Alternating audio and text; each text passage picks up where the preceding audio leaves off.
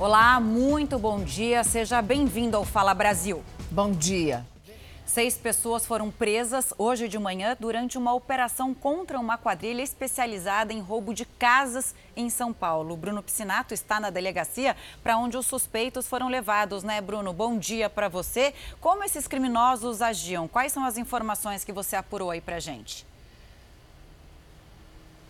Bom dia, Camila. Para facilitar a entrada nessas residências, eles utilizavam uniformes falsificados dos Correios e até da Polícia Civil. Tinha também, é, eles usavam é, toda a vestimenta da Polícia Civil com distintivo policial falsificado. Em um dos casos, eles conseguiram forjar uma, um, uma é, um mandado de busca e apreensão para entrar nessas residências. Depois, lá dentro, eles agiam de forma violenta, amarravam os proprietários e roubavam todos os pertences. Foram 90 dias de investigação da Polícia Civil até cumprir esses seis mandados de prisão. Foram seis pessoas presas, cinco homens e uma mulher. Além disso, 11 mandados de busca e apreensão para desmantelar essa quadrilha que fazia roubos a residências de luxo na cidade de São Paulo. Camila?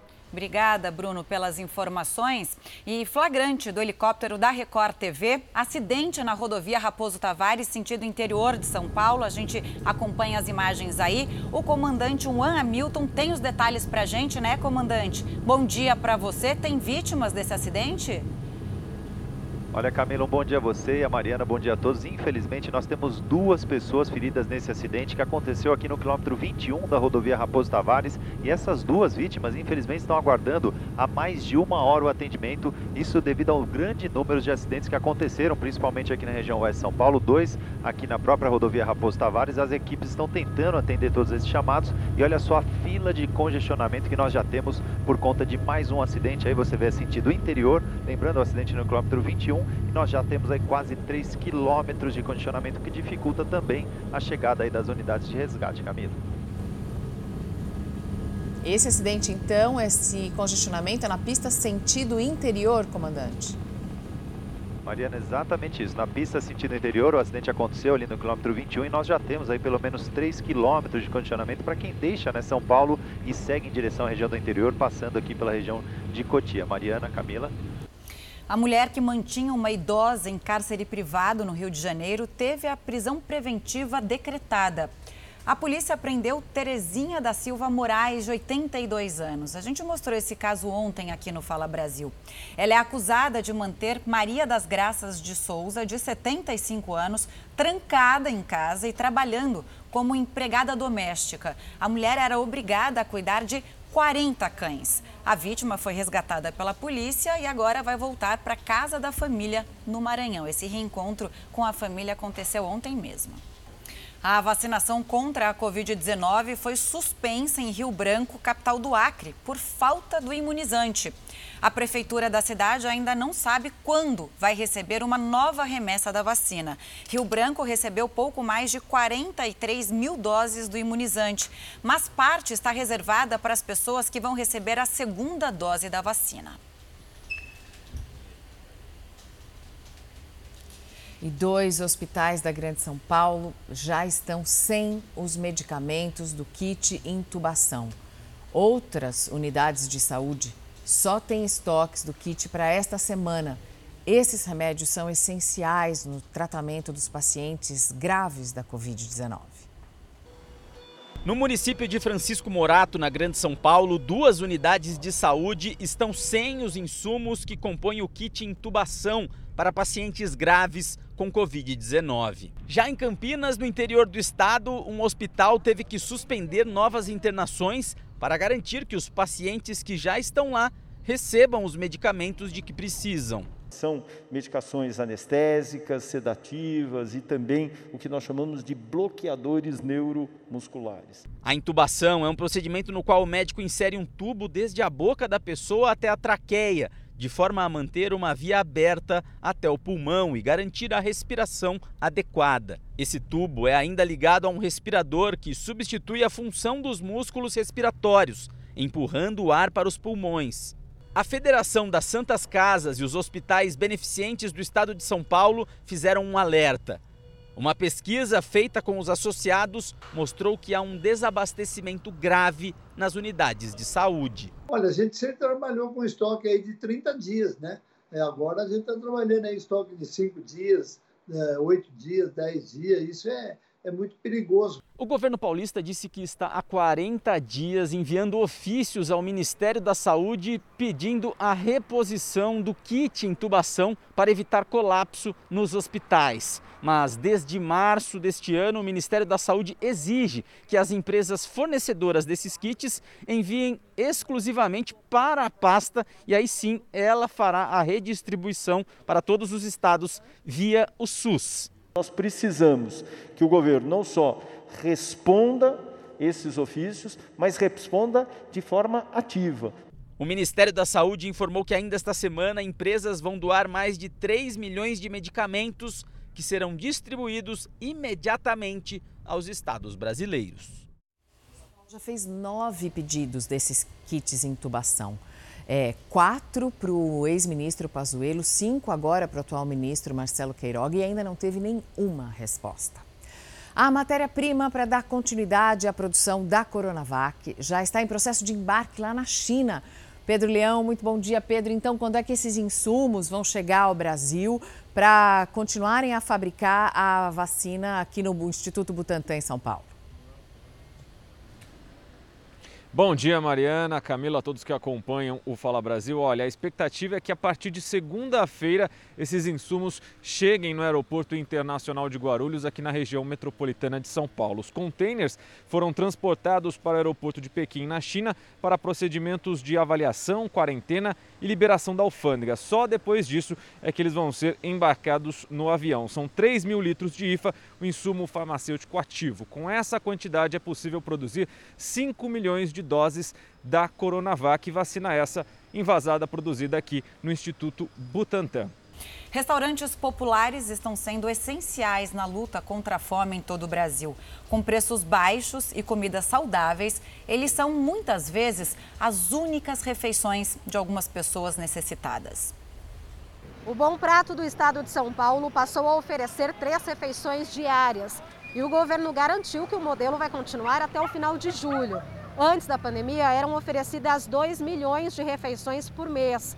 Desde abril do ano passado, esse número passou a 3 milhões e 200 mil refeições por mês, um aumento de 60%.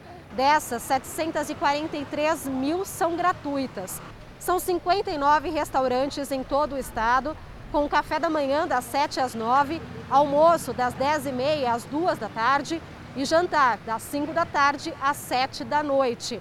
O café da manhã custa 50 centavos. O almoço e o jantar custam um real. Refeição que passou a ser a única opção para muita gente, como a dona Maria Cristina. Tem muitos que não tem nem que comer dentro de casa. Para mim é muito importante. Considerados serviços essenciais, os restaurantes populares de Belo Horizonte não pararam de trabalhar. São cerca de 6.100 refeições diárias entre café da manhã, almoço e jantar. O café da manhã custa 75 centavos, o almoço R$ 3,00 e o jantar R$ 1,50. Beneficiários do Bolsa Família pagam metade do valor e moradores de rua fazem as refeições de graça. Para o público em geral, os restaurantes funcionam de segunda a sexta-feira. Já os moradores de rua também podem buscar as refeições nos finais de semana e feriados. Aqui em Manaus, a prefeitura da cidade conta com cinco cozinhas comunitárias que servem uma média de 250 refeições por dia em cada espaço.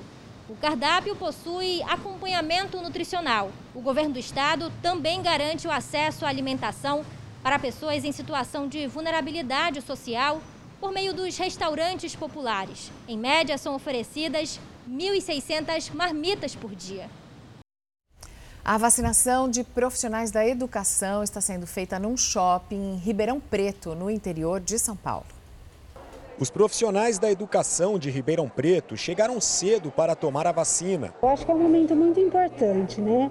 Principalmente para o retorno das aulas agora, que eu entendo que nossas crianças precisam muito desse retorno presencial. Nesta primeira etapa, os profissionais da educação com mais de 40 anos das redes pública, estadual e particular vão ser imunizados. Espero que em breve todos os profissionais possam estar vacinados. Né?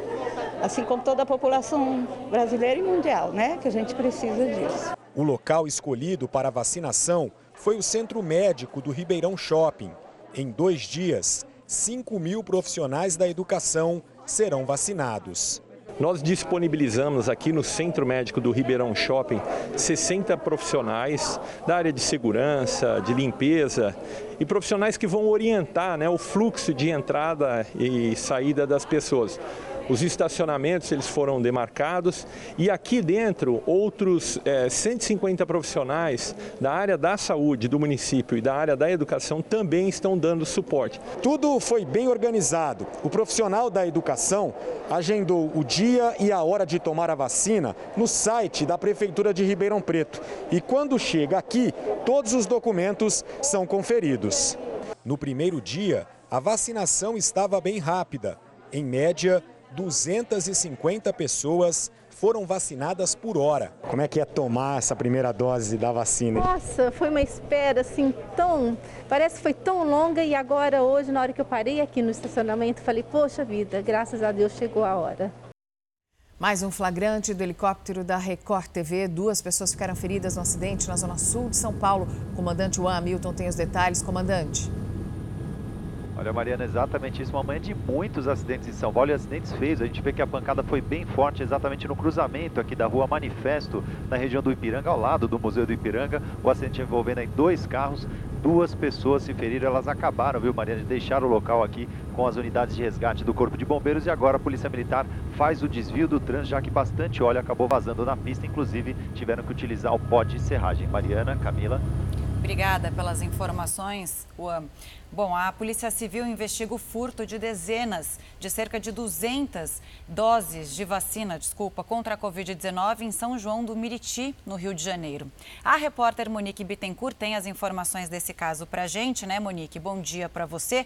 A polícia já ouviu funcionários do posto de saúde? Oi, bom dia. Ouviu sim, mas o delegado responsável por esse caso disse que tudo está em sigilo para não atrapalhar as investigações. Alguns funcionários desse posto perceberam o desaparecimento das doses de vacina. Eles comunicaram à Secretaria de Saúde que acionou a polícia. A secretaria, inclusive, disse que toda a equipe de vacinação foi afastada e que eles vão responder criminalmente e administrativamente. Os policiais já fizeram busca mas não encontraram essas vacinas. A gente lembra que já é o segundo caso em dois dias. Na última terça-feira, uma técnica de enfermagem foi detida com uma dose na bolsa. Isso aconteceu em São Gonçalo. Ela queria imunizar o marido dela. A profissional e a responsável pelo posto foram afastadas do cargo. Mariana. Agora, uma previsão para o mês de junho: mais de 15 milhões de doses da vacina da Pfizer devem chegar ao Brasil. Foi o que afirmou o ministro da Saúde, Marcelo Queiroga. Vamos falar com a Vanessa Lima. Bom dia, Vanessa. Se chegar mesmo até junho, será um importante reforço na vacinação que teve que ser interrompida em algumas cidades já por falta de doses. Bom dia, Mariana. É isso mesmo. Segundo o ministro, são 2 milhões de doses a mais da vacina da Pfizer do que o que estava previsto para o primeiro semestre. Já a Fiocruz deve entregar até o fim de semana um total de 5 milhões de doses. A Anvisa afirmou que não recebeu os documentos, ainda não foram entregues os documentos da russa Sputnik V nem da Covaxin, que é produzida na Índia. E outra informação ligada às ações do governo no enfrentamento à pandemia pandemia é que o ex-ministro da Saúde, Eduardo Pazuello, e mais cinco pessoas foram alvo de uma ação de improbidade administrativa movida pelo Ministério Público do Estado do Amazonas. O motivo é a crise do oxigênio no estado entre os meses de dezembro e janeiro. Os novos advogados de Monique Medeiros, a mãe de Henri Borel, querem que ela preste um novo depoimento. E outras duas testemunhas foram ouvidas pela polícia: a irmã do padrasto suspeito pela morte do menino, e uma diarista do casal. A irmã do vereador Doutor Jairinho deixou a delegacia pela porta dos fundos. Com a cabeça coberta com o casaco, ela correu para o carro. O veículo tinha papéis colados no vidro para esconder quem estava dentro. Talita de Souza deixou o local sem falar com a imprensa. Os agentes já sabem que ela dirigia esse carro na véspera da prisão da mãe da criança, Monique Medeiros, e do padrasto. Talita levou os dois para um endereço diferente daquele fornecido na delegacia.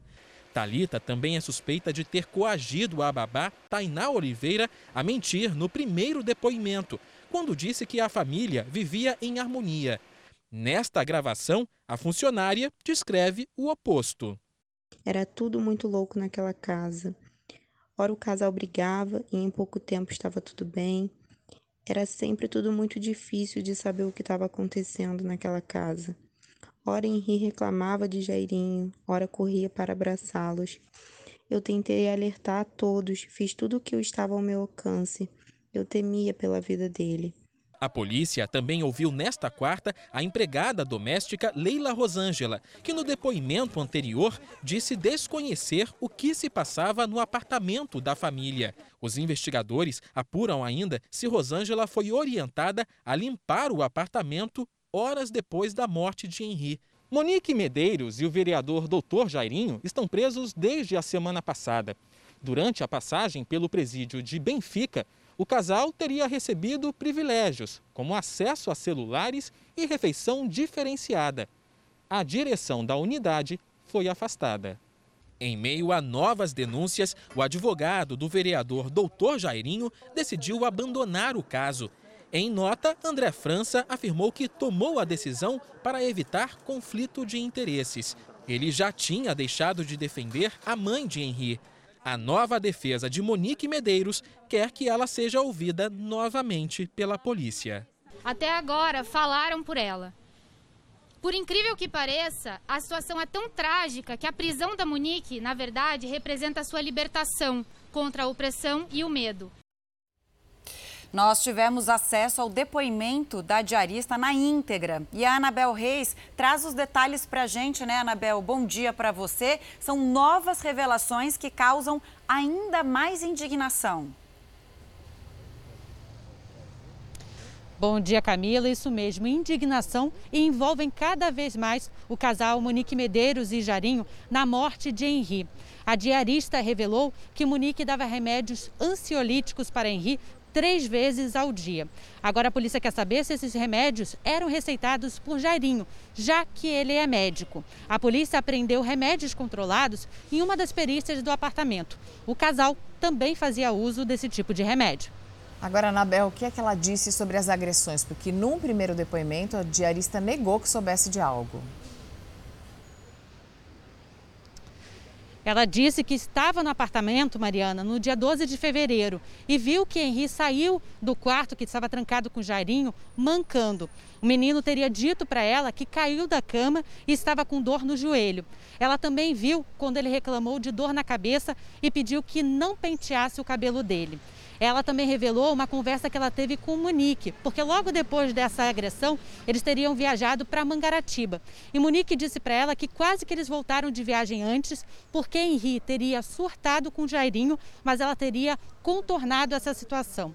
Quando questionada pelo policial por que ela não revelou esses detalhes no primeiro depoimento, ela disse simplesmente que não recordava. O policial surpreso perguntou se ela tinha problemas de memória ou se fazia uso de algum medicamento e ela negou. Ela também disse que não foi orientada a mentir no primeiro depoimento.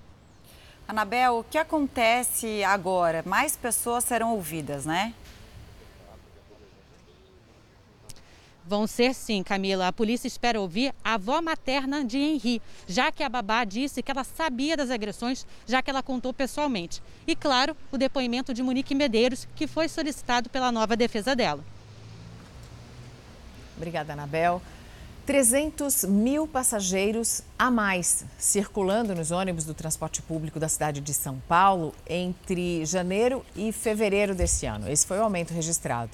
Apesar das medidas de distanciamento social, da restrição de circulação, a população enfrenta problemas de superlotação no transporte público todos os dias no caminho para o trabalho, aumentando ainda mais a preocupação com a transmissão do coronavírus.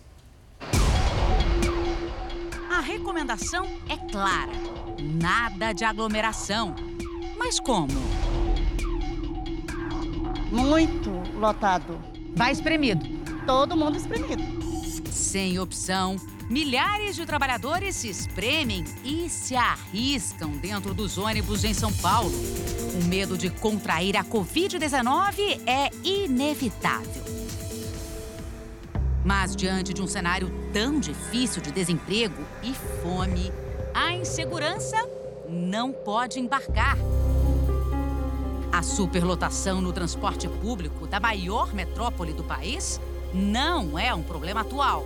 O que assusta é imaginar isso em plena pandemia. Piorou a situação. Está bem pior. Em média, 5 milhões e 300 mil passageiros usaram os ônibus públicos aqui em São Paulo por dia. Isso só em fevereiro desse ano. O número representa 300 mil usuários a mais por dia, em média, se compararmos com o mês anterior, ou seja, janeiro. Os dados são do monitor de ônibus de São Paulo, no Instituto de Energia e Meio Ambiente. É uma ferramenta online que permite acompanhar os indicadores do transporte público paulistano por ônibus. A partir dos dados coletados, o pesquisador do Instituto observou esse aumento significativo, principalmente depois de maio de 2020, quando as pessoas reforçaram as regras de distanciamento. Já a frota permaneceu com uma média de 12 mil ônibus circulando na capital paulista nos dias úteis haviam em média 2,7 milhões de passageiros por dia, né, no mês de abril de 2020. E gradualmente isso foi aumentando até que em fevereiro de 2021 nós chegamos a 5,3 milhões de passageiros. No momento, nesse momento da pandemia, necessário mais ônibus em circulação para evitar as aglomerações. Como se proteger com tantas pessoas dentro de um único ônibus sem tanta ventilação? De Clayton até tenta, mas sabe que o risco de contaminação é alto. Segura a malta, segura aqui, segura a malta, segura aqui. É a vida, não tem jeito. Jussara também se cuida de todas as maneiras possíveis, até porque é técnica enfermagem e lida com pacientes que lutam contra o vírus. O problema é o que está à sua volta. Isso ela não consegue controlar. Além da aglomeração, a sujeira nos ônibus. Eu utilizo ônibus às 4h30 da manhã. É, os motoristas geralmente não faz higienização dos ônibus, que nunca foi feito desde o início da pandemia. Diante de tanta exposição, o resultado não poderia ser diferente. Na minha linha de ônibus, eu conheço oito motoristas e quatro, cinco cooperadores, sendo que cinco motoristas já morreram. Inclusive, um agora atual está com a corona, ele tem só 45 anos. É, o número de infecções não para de subir. Em mais de um ano de pandemia, a situação caótica nos ônibus é a mesma. Infelizmente, é um risco que todos nós corremos por falta de consciência do governo e do povo também. Não dá para parar, ou você se arrisca ou você se arrisca, né? Não tem jeito. A Prefeitura de São Paulo informou que, no momento, a frota de ônibus utilizada está em mais de 88% e que a média de pessoas transportadas caiu de quase 1 milhão e 900 em fevereiro para 1 milhão, quase 1 milhão e 700 em março, com a frota sendo mantida nesses 11.308 veículos. A SP Trans também afirmou que mantém o reforço na limpeza nos veículos e também nos terminais. Todos os dias, milhões de brasileiros precisam se arriscar no transporte público, como a gente acabou de ver. São pessoas que enfrentam o risco de contaminação por falta de espaço em trens e ônibus. Hoje de manhã não foi diferente e nossas equipes mostram aglomerações por todo o país. Na maior cidade do país, o risco de contaminação no transporte público é diário. Olha só como é que está a Estação da Luz, uma das principais da capital paulista. Aqui em São Paulo sobram passageiros e faltam ônibus e trens para atender a população. Fica difícil respeitar o distanciamento social e as medidas sanitárias. As aglomerações acontecem mesmo na fase vermelha, em que comércios de rua e shoppings estão fechados. Só que muita gente não tem outra opção e precisa do transporte para trabalhar e ir ao médico. Com pouco ar circulando e muita gente apertada, o risco de contaminação é ainda maior para essas pessoas. Aqui no Rio de Janeiro, o sistema BRT de ônibus articulados que corta vários bairros da Zona Norte e da Zona Oeste foi criado para ser a solução do transporte coletivo na cidade. Mas hoje é mais um problema para os passageiros. Durante a semana, registramos vários flagrantes de estações muito cheias e ônibus circulando superlotados. A Prefeitura do Rio colocou ônibus extras para tentar aliviar as estações e os ônibus, mas as reclamações por aqui continuam. Olá, bom dia. Nós estamos em um dos pontos de ônibus mais movimentados da capital baiana, que inclusive faz integração com o metrô. Apesar das atividades econômicas estarem funcionando de forma escalonada aqui em Salvador para evitar as aglomerações no transporte público, não é isso que temos encontrado por aqui. Os ônibus têm chegado e saído lotados. A máscara de proteção facial continua sendo item obrigatório e essencial, mas o distanciamento social nem sempre está sendo respeitado por conta da quantidade de pessoas que precisa acessar os veículos. Mais um dia normal para quem depende do transporte público. No terminal integrado da Joana Bezerra, no Recife, a rotina é de reclamação. Tá absurdo, lotado, lotado, sem poder andar, sem nada. Péssimo, péssimo, tudo. Aí, ó, lotado aí, ó. Metrô lotado, ônibus lotado. Isso é uma vergonha. Dona Márcia entende que o sistema de transporte por ônibus e metrô tem falhas, mas que muitos passageiros não colaboram, o que torna tudo mais difícil. O pessoal não ajuda não. Sempre querem ir superlotado, as pessoas sempre querem furar fila, é justamente esse transtorno, esse... essa guerra que a gente tem que enfrentar todos os dias, né? Mas pedir graças a Deus, paciência e cada um fazer a sua parte. Já no metrô, a sensação de segurança mínima caiu por terra. É que nesses vagões não tem como controlar o número de passageiros nem o distanciamento. Tudo lotado, né? Como sempre, cada dia pior. E preparem-se, porque o metrô de São Paulo pode entrar em greve na próxima semana. A Maria Carolina Paz tem as informações. Maria Carolina, bom dia. Quais são as reivindicações dos metroviários? Bom dia para vocês, a todos que nos acompanham aqui no Fala Brasil. Os metroviários pedem vacina com urgência para todos da categoria e demais funcionários do transporte coletivo que estão expostos à contaminação do coronavírus. Essa greve, chamada de greve sanitária, está marcada para a semana que vem, terça-feira, dia 20 de abril. Amanhã, em função do luto vidas perdidas em função da Covid-19, os metroviários vão fazer um protesto, todos vão usar roupas pretas, não vão utilizar o uniforme. Mariana, Camila. Perseguição a um carro que foi roubado agora há pouco na Grande São Paulo. Comandante Juan Hamilton tem os detalhes. Comandante, a polícia está procurando suspeitos aí no meio da mata? Olha, Mariana, exatamente isso. Uma manhã agitada na cidade de São Paulo, na Grande São Paulo. Na verdade, os criminosos roubaram este carro ali na região de Ibiúna e seguiram em direção a Cotia pela rodovia Bungiro, na Cal, que faz essa ligação né, de é, Ibiúna até Cotia, passando ali por Vargem Grande Paulista. A Polícia Militar foi acionada, houve uma intensa perseguição até este ponto, viu, Mariana? E neste local, os criminosos deixaram o carro, teriam até atirado contra a polícia, essa informação ainda não foi confirmada, e seguiram em fuga para essa região de mata. E agora um grande cerco policial com o apoio do helicóptero da Guarda Civil que atende ali a região metropolitana ali de, de Cotia, de Vargem Grande. Este é o veículo roubado do lado direito da tela e a movimentação do helicóptero de todas as equipes policiais na busca por esses dois criminosos. Mariana, Camila. Obrigada, comandante Juan. Bom, a gente sabe, né, que o, a Covid-19 para pacientes que se curam, às vezes traz muitas sequelas. Então a gente vai falar de problemas na visão desses pacientes. É, o vírus não afeta só o pulmão, né? Descobriram que é uma doença sistêmica e uma pesquisa de cientistas brasileiros mostra que 20% das pessoas que tiveram a forma mais grave da Covid acabaram desenvolvendo complicações nos olhos. Valmir teve Covid no ano passado, mas o primeiro sintoma não despertou atenção para a possibilidade de infecção pelo coronavírus. Já começou uma dor no meu globo ocular, era uma dor que eu imaginava que fosse algo relacionado à visão. E, e depois esses sintomas eles começaram a se agravar, né? O corretor ficou internado com 55% dos pulmões comprometidos. Sete meses depois, ele ainda sente dor nos olhos está com a visão ruim. No meio-dia já começa a se tornar as letras, a visão já fica um pouco embaçada e a partir das 3, 4 horas da tarde aí a tendência é, é sempre piorar. Cientistas estão atrás de respostas de como o coronavírus afeta os olhos e pesquisadores da Universidade Federal de São Paulo já conseguiram algumas. Em dois estudos, analisaram os olhos de mais de 200 pacientes com Covid.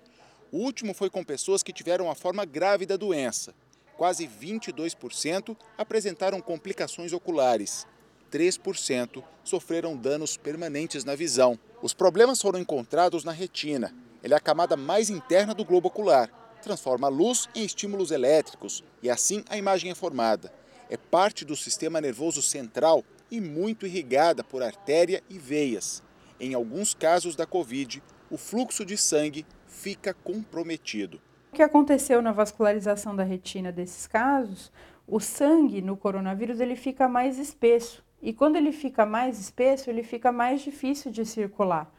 Então, dessa forma, os locais que têm vasos pequenos, que eles têm uma maior predisposição de acidentes vasculares. Apesar das conclusões até aqui, os cientistas ainda não sabem se o olho é afetado diretamente pelo coronavírus, pelas complicações provocadas por ele ou se pelas duas coisas ao mesmo tempo. Os especialistas ainda investigam se o comprometimento dos olhos também acontece em pessoas com quadros menos graves da Covid. O acompanhamento dos pacientes do estudo deve indicar se os problemas nos olhos são reversíveis ou não. O ideal é que tenha um exame específico para avaliar a necessidade, caso a caso, de, de outros tratamentos. Uma das preocupações dos oftalmologistas é a ausência dos pacientes em consultas. O Valmir, mesmo com dificuldade em enxergar, diz estar com medo de voltar ao consultório. Teme uma reinfecção pelo coronavírus. Eu tenho progredido nesses tratamentos, eh, mas a maior preocupação dos médicos é de ter uma reinfecção novamente. A dona do maior cabelo do mundo terá as mechas expostas em um museu. A jovem indiana, de 18 anos, era conhecida como a Rapunzel da vida real. Ela fez história ao entrar para o livro dos recordes com um cabelo de quase 2 metros de comprimento, resultado de 12 anos sem cortar. Recentemente, a jovem decidiu mudar o visual. No começo, ela decidiu doar para uma entidade que fazia perucas para os pacientes com câncer. Mas a mãe teve uma outra ideia e agora o cabelo vai ficar exposto no Museu de Los Angeles, nos Estados Unidos. Gostei do novo look dela. Uma oficial de saúde da Dinamarca desmaiou durante uma entrevista coletiva. A chefe da agência que regulamenta remédios no país entrou na sala acompanhada do diretor da agência de saúde dinamarquesa. Mas enquanto ele anunciava novas medidas de combate à pandemia, ela passou mal e aí, ó, caiu com tudo no chão. A mulher acabou sendo acudida por três colegas e teve que ser levada ao hospital para exames. Felizmente, não foi nada grave e ela passa bem. É, os profissionais de saúde estão vivendo uma rotina de estresse, né? Eles já trabalham em esquemas de plantão, ficam 24 horas, 36 horas trabalhando. E aí, na hora, quando menos se espera, baixa a pressão, tem uma queda súbita e acontece um desmaio mesmo. Impressionante. Um mistério acompanhou uma família por mais de meio século. Num dia chuvoso, o pai, de dez filhos, saiu de casa, saiu para trabalhar em São Paulo e nunca mais foi visto. Foram anos, décadas de dúvidas, sofrimento, até que um dos netos decidiu investigar o que tinha acontecido com o avô. Ele fez uma busca por todos os cartórios do Brasil e descobriu. Foi surpreendente. A reportagem é da Ana Machado e da Marcela Varasquim. Um mistério que dura 56 anos e desestruturou uma família. Destruiu a base, era uma família estruturada e minha família materna era uma família que era para ser toda estruturada. E isso foi um verdadeiro desastre na família, desestruturou todo mundo. E uma investigação que trouxe à tona uma surpresa. Nunca que nós imaginávamos o que nós encontramos agora. Lauro Ramos tinha 49 anos quando desapareceu no dia 27 de novembro de 1965.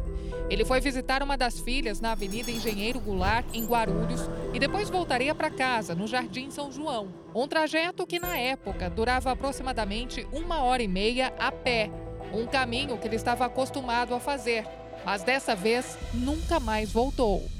E ele era muito agarrado com a gente, com minhas irmãs, com os pequenos, nunca que ele ia nos deixar. Seu Lauro era casado com Dona Rosa dos Santos Ramos. Juntos tiveram dez filhos. A esposa ficou desesperada em busca do marido. Ah, procurou no, nos hospitais, no ML, procurou. Existia antigamente no rádio, a gente ficava até ouvindo ela falar no rádio. Ela desfez de um terreno que a gente, de uma casinha que a gente morava em, lá no Jardim São João. E esse dinheiro foi tudo gasto, procura do pai. E nunca encontrou o pai, nunca. Doze anos depois, Dona Rosa morreu sem nunca descobrir onde Lauro estava. De uma pessoa saudável e jovem, ela teve quatro derrames desenvolve... e morreu.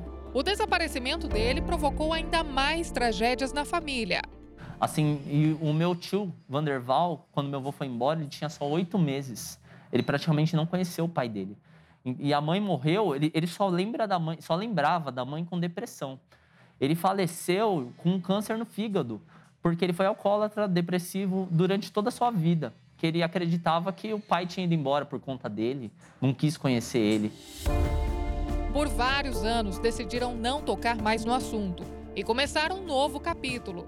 Mas durante a pandemia, João Vitor, que é neto de seu Lauro, recebeu um pedido da mãe: ir atrás pela última vez do avô desaparecido. Pedi para o meu filho, filho, vê se, se meu pai tem, teve outro, outra família, se eu tenho irmãos, porque é um mistério, né? E a gente já está com tanta idade, a gente queria saber. Eu comecei a entrar em contato com as delegacias para ver qual delegacia era da época, etc cheguei a, e o ML também. As pesquisas feitas por João Vitor tiveram um desfecho que a família nunca poderia imaginar. É que no caminho de volta para casa, seu Lauro tinha que atravessar a linha do trem a pé. É exatamente essa linha, só que na época não tinha aquele muro. A família diz que chovia muito no dia e ainda tinha um longo trajeto pela frente. Só que no meio do caminho aconteceu o inesperado. João Vitor fez uma busca em todos os cartórios do Brasil e descobriu que havia uma certidão de óbito em nome do avô Lauro. A causa da morte foi expostejamento. Isso significa que ele foi atropelado pelo trem na volta para casa, exatamente no dia em que desapareceu.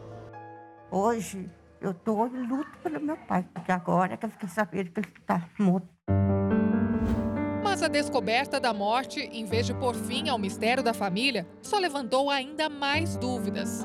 Seu Lauro carregava todos os documentos sempre que saía.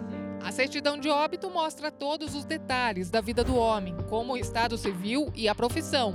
A família não sabe por que nunca foi avisada sobre a morte dele. Esse é o mistério. Por que, que foi escondido? Por, por que, que foi ocultado durante todo esse tempo da família isso? Por que, que eles não procuraram pela minha mãe?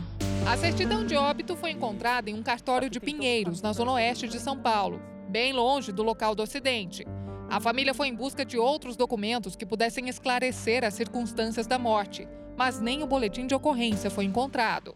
Houve sim uma tentativa de ocultar a morte do senhor Lauro Ramos. A gente aguarda ainda uma certidão do, do, sepultamento e alguns outros documentos. Até alguns deles a gente vai ter que acionar o judiciário para conseguir esses documentos. Pelos caminhos da linha do trem, ainda percorre esse mistério, que está longe de chegar ao fim.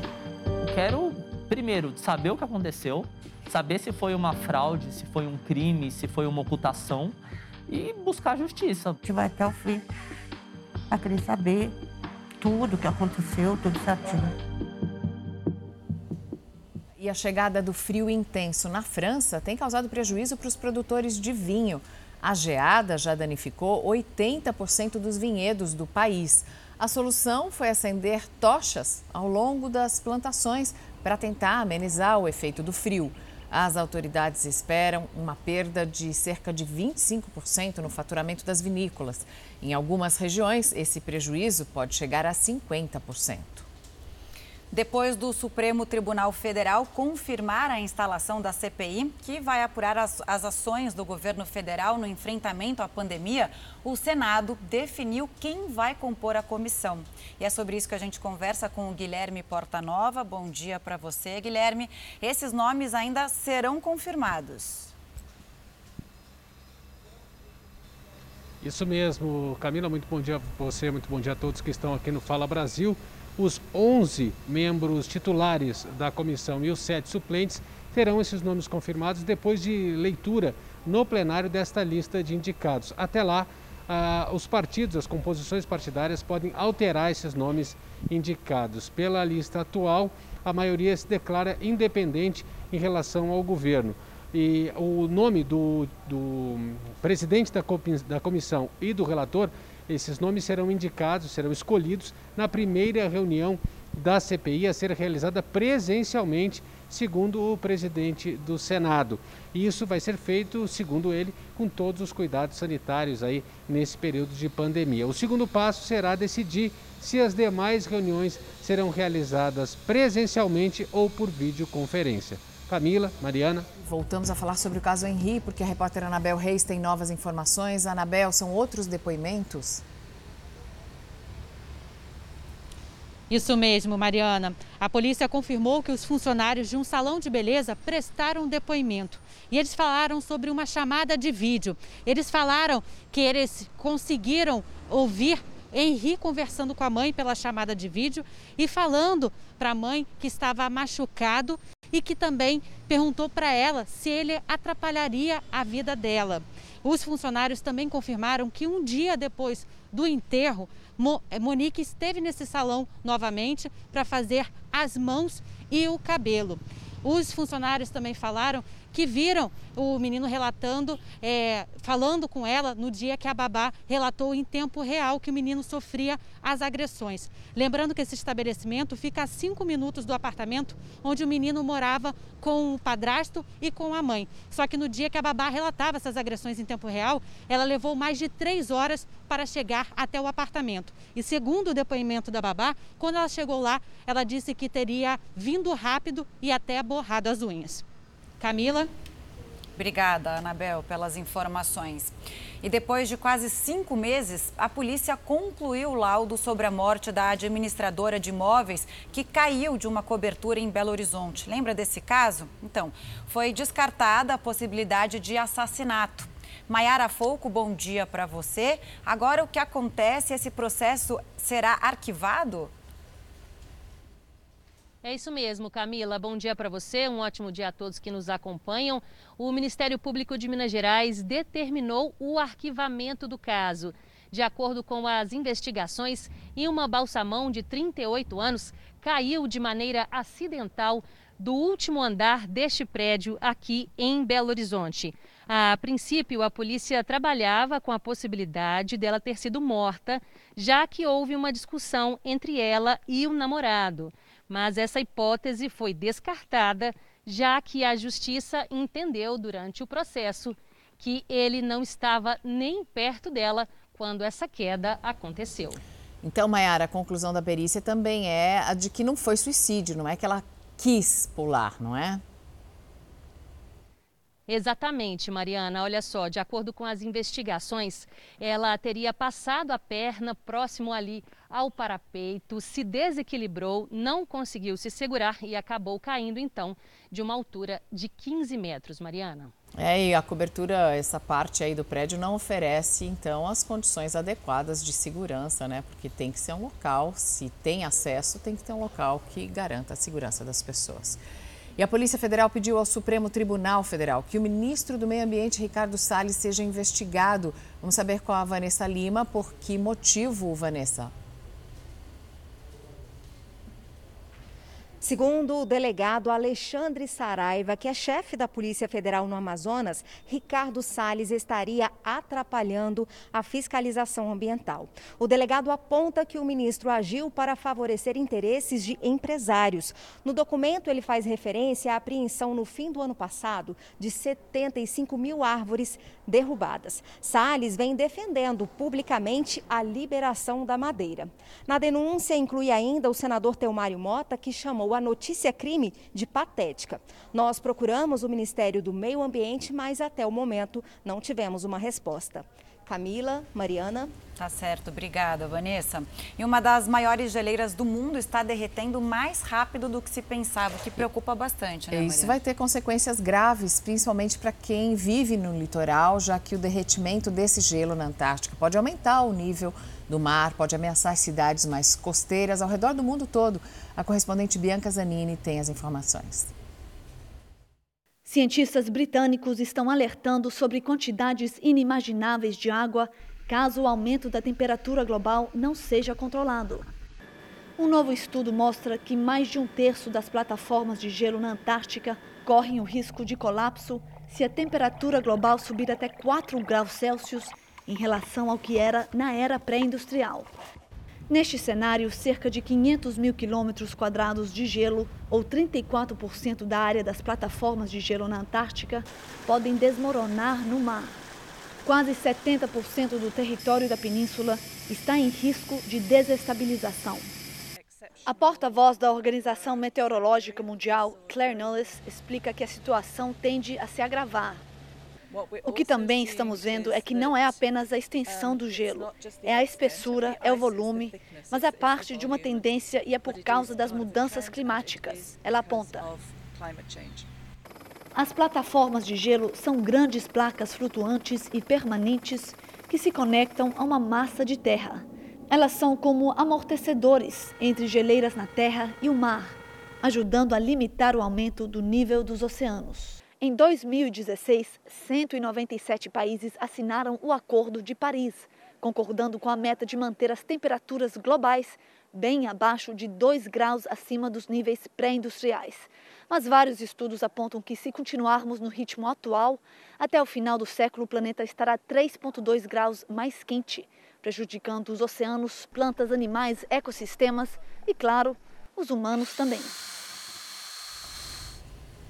Pouco menos de uma semana depois da morte do príncipe Philip, o neto, o príncipe Harry e a esposa Meghan Markle disseram estar arrependidos por aquela entrevista polêmica que deram à apresentadora Oprah Winfrey. Segundo tabloides britânicos, o casal lamenta que a conversa tenha sido exibida enquanto Philip estava internado. Harry já está na Inglaterra para acompanhar o funeral do avô neste sábado. Já Meghan não vai à cerimônia. Nas redes sociais, a família real publicou fotos inéditas do, duco, do Duque de Edimburgo. Um dos registros que mais chamou a atenção foi um em que Philip aparece ao lado da rainha Elizabeth e dos bisnetos. Vamos ver agora as participações nas redes sociais. A gente recebeu várias mensagens. O Rafael Lima disse que essa manhã está mesmo muito complicada em São Paulo, com muitos acidentes no trânsito e pediu calma aos motoristas. A Anica, do Rio de Janeiro, diz que por lá todo dia tem um problema na linha férrea, tem roubo de fios, tem trens lotados e hoje também aconteceu um atropelamento. E o Ricardo Leite fala que a superlotação está cada dia pior no transporte público de Belo Horizonte. A gente também espera a sua participação usando a hashtag Fala Fala Brasil ou então mandando uma mensagem para a gente. Anote o número do nosso WhatsApp 11 99779 7777. Fala Brasil, que termina aqui. Um bom dia para você. Ótimo dia.